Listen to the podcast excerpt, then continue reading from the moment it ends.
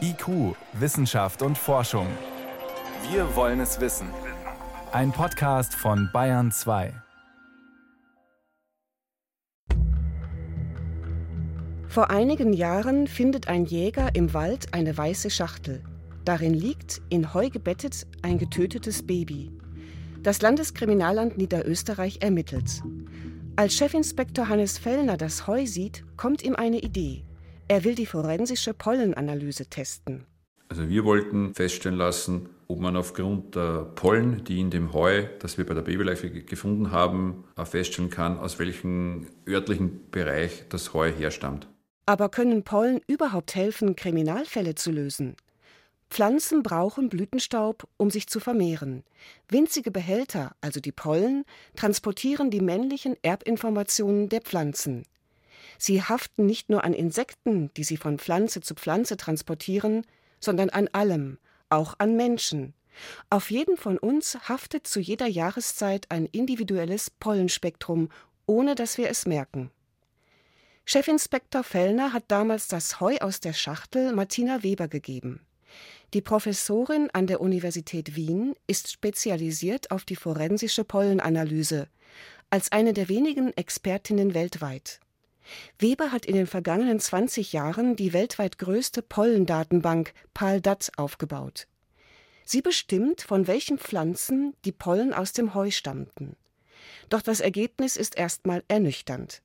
Eine Wiese mit teilweise feuchtem Untergrund. Was wir leider nicht herausgefunden haben, waren irgendwie spezifische Pflanzen, die uns auf einen ganz bestimmten Ort hinweisen. Es war eine sehr durchschnittliche Wiese, die es wahrscheinlich sehr häufig in Österreich gibt.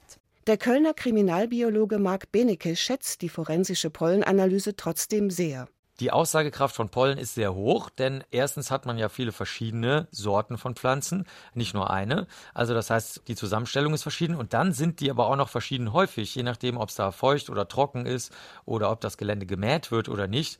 Also es ist eine vielschichtige, treffsichere Information zum Einschluss einer bestimmten Region oder Wiese, aber auch zum Ausschluss einer bestimmten Region, Wiese oder eines Waldes. Und beides ist kriminalistisch gleich gut. Zurück zu unserem Kriminalfall.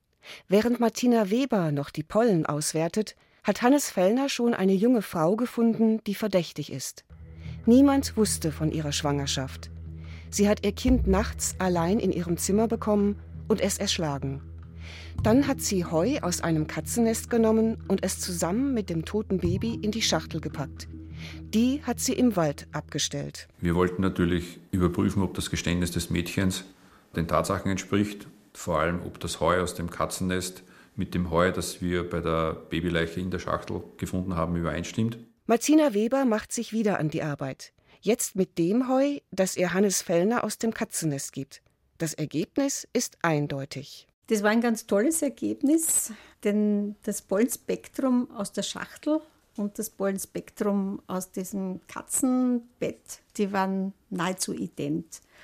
Und das war eigentlich ein sehr schöner Beweis, dass die junge Frau tatsächlich dieses Heu aus dem Katzenbett genommen hat und ihr eigenes totes Kind da drin eingebettet hat. Hannes Fellner ist von der forensischen Pollenanalyse überzeugt.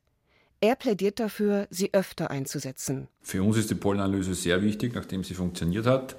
Wenden wir sie seit 2019 an. Wir sichern auf jeden Tatort eine entsprechende Probe, um in weiterer Folge eine Analyse durchführen zu können. Dadurch können wir die Anwesenheit eines Täters auf einem bestimmten Tatort beweisen oder auch nicht beweisen. In Deutschland hängt es von örtlichen Regelungen ab, ob überhaupt Pollenspuren genommen werden oder nicht. Dabei ist die forensische Pollenanalyse eine Methode, die in einer Beweiskette ein wichtiges Indiz liefern kann, sagt der Kriminalbiologe Marc Benecke. Die Analyse von Pollen ist immer interessant und könnte genauso wie die Spurennahme für genetische Fingerabdrücke immer erfolgen. Ich bin mir ganz sicher, dass man dann auch viel mehr davon hören würde und durch den dadurch entstehenden Ermittlungserfolg die Methode häufiger einsetzen würde und könnte.